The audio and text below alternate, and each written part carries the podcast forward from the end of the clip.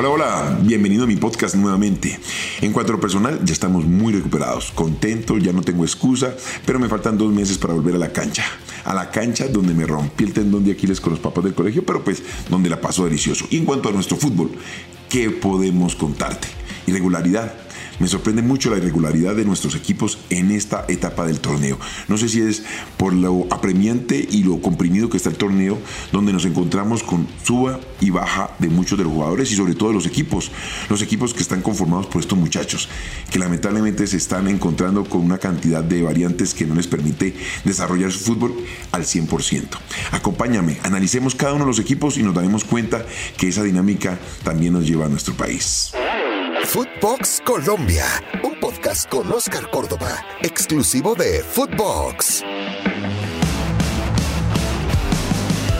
Es tan irregular la liga colombiana que nos sorprende el rendimiento de varios equipos, por ejemplo Millonarios, que todos elogiamos su rendimiento y sobre todo su forma de jugar hasta antes de ese primer partido de la final de la Copa nos encontramos que Millonarios ha caído en un bache, un bache bastante interesante y sobre todo de preocupación porque todo ese rendimiento se vino al piso. Hace mucho tiempo, hace mucho rato se quedó en 28 puntos y a duras penas le está dando para sumar de a un punto. Águila Doradas es un equipo que se ha mantenido en ese rendimiento, se logró posicionar gracias al descuido de varios de sus rivales y se metió en el tercer puesto. Pasto con el o la conducción de Flavio Torres ha encontrado una, una línea de conducta que le permitió posicionarse como el primero. Era un equipo que no estaba dentro de los planes de la gente para verlo como un candidato al título. Sin embargo, hoy tiene 31 puntos con 18 partidos y es el que mejor ha absorbido la para de algunos de sus rivales. Millonarios le tocó aplazar varios partidos por el tema de conciertos en la ciudad de Bogotá. Santa Fe otro ejemplo raro y bastante interesante de la irregularidad del torneo es este Santa Fe que venía ganando partidos en los últimos minutos, sin mostrar gran rendimiento de sus jugadores, pero con un repunte, faltando pocos minutos para que acabasen los partidos, lograron recuperar nueve puntos y ahora, después de ese gran compromiso ante Millonarios, sacándole el clásico, se ha visto en un bache interesante, perdiendo dos partidos consecutivos, cuando uno pensaría que de pronto se iba a encontrar con la curva de rendimiento hacia arriba y lograr reposicionarse. Alcanzó a estar en el segundo puesto del torneo. Muchas cosas, muchas cosas interesantes pasan en este compromiso, en este campeonato, donde no han logrado entender que la regularidad es la que los mantiene. En años anteriores, semestres anteriores, encontramos con clasificación en los primeros puestos de 40, 37. En esta oportunidad, a duras penas van a llegar a 34 puntos el que mejor rendimiento tenga. Junior, que durante todo el semestre ha estado por fuera de los, de los ocho finalistas, gracias a la nueva convocatoria de su nunca mm, inagotable Comesaña, pues ha logrado sumar puntos y colocarse en la posición número 9, a pocos, pocos puntos para posicionarse de los ocho primeros y llegar a la recta final, pero no alcanza a a, seducir a la cantidad de seguidores tanto en Barranquilla como por fuera.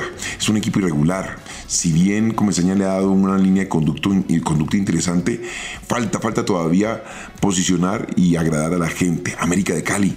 América de Cali es ese equipo que nos tiene verdaderamente muy sorprendidos. En cierto momento, el mismo técnico fue convocado a varios programas de televisión explicando la remontada que ha tenido su equipo a lo largo de este semestre. Un técnico que llegó a, mediados del semestre anterior, donde ya no tenía posibilidades de clasificar luego de la salida de Osorio, como es Guimaraes, y desde el principio dijo que esta no era su nómina. Pero cuando repuntó, todos hablábamos de las maravillas que le podía eh, impregnar o imprimir a este grupo de jugadores. Venían en un buen rendimiento y lamentablemente en dos compromisos se ha caído toda esa expectativa y ahora solamente miramos de qué manera rescata uno, dos o tres puntos para posicionarse de nuevo entre los ocho primeros. Ahora está en el puesto 11 y lamentablemente no tendríamos la oportunidad de verlo en la final de este cuadrangular. Imagínense para un equipo como América, con la nómina que tiene, no poderse acomodar dos ocasiones consecutivas a las finales del torneo va a ser una debacle económica para don Tulio Gómez, que es el dueño del equipo, y sobre todo para el resto de los hinchas que lamentablemente se van a privar de ver a su equipo en la final del torneo colombiano. Ahora, voy a dejar un capítulo especial para lo que es Atlético Nacional. Nacional viene repuntando en las últimas fechas con la dirección técnica de Pedro Sarmiento, pero por iniciativa de los directivos y entendiendo claramente que están pensando ya en un proyecto para el próximo año de Copa Libertadores, se decidieron a traer un técnico extranjero, un técnico extranjero que ya tuvo la primera oportunidad de dirigir al Atlético Nacional. Un técnico que lamentablemente en su primera oportunidad las cosas no le salieron bien, que la gente, si bien no se sintió identificada con su estilo de juego, pues encontró que lamentablemente agarró el equipo en la recta final y no logró concretar esas aspiraciones de título. Un técnico brasilero que viene de, ocupar una posición totalmente distinta a la de director técnico, solamente como un manager deportivo en el exterior, pero dentro del perfil que todos en Atlético Nacional estaban buscando. Un técnico que dejó muchas expectativas. Eh, y muy altas y que en esta oportunidad pues llega fortalecido por una junta directiva que cree plenamente en él. Y ese técnico es Paulo Autori, un técnico brasilero que ya tuvo una oportunidad, pero en esta que aterriza en Atlético Nacional, las cosas cambian. ¿Sabes por qué? Porque va a venir de la transición de un técnico netamente ofensivo con muchos vacíos en su zona posterior y que lo llevó a tener resultados positivos y negativos permanentemente y de ahí la decisión de los directivos hacia tomar un viraje en la dirección técnica de Atlético Nacional. En su defecto nombró a Pedro Sarmiento, un técnico donde su mentalidad cambia un poco más y lleva a un Atlético Nacional más seguro en su parte posterior, entendiendo que habían algunos vacíos de forma colectiva e individual, reforzando algunos trabajos para que Atlético Nacional reencontrara ese sistema defensivo que siempre lo ha caracterizado, férreo, fuerte, organizado y con transiciones rápidas que le permitía ganar el compromiso, siendo también un equipo que gusta tener muy bien el balón, un, equipo que le encanta la filigrana, buenos centros, buenas jugadas, que la gente en Medellín disfruta permanentemente. Ahora, ¿cuál va a ser el estilo que va a tener Autori? Un Atlético Nacional conservador, agresivo, más dinámico, más de transgresión o transiciones rápidas, no sé, no sé. Ahora estamos tan confundidos porque nos llega tanta información desde el exterior con estilo de juego, con sistema de juego, con características de jugadores que queremos aplicar en nuestro continente, que tratamos de comparar un Cristiano Ronaldo, no sé, por decir, con un Dorlan Pavón.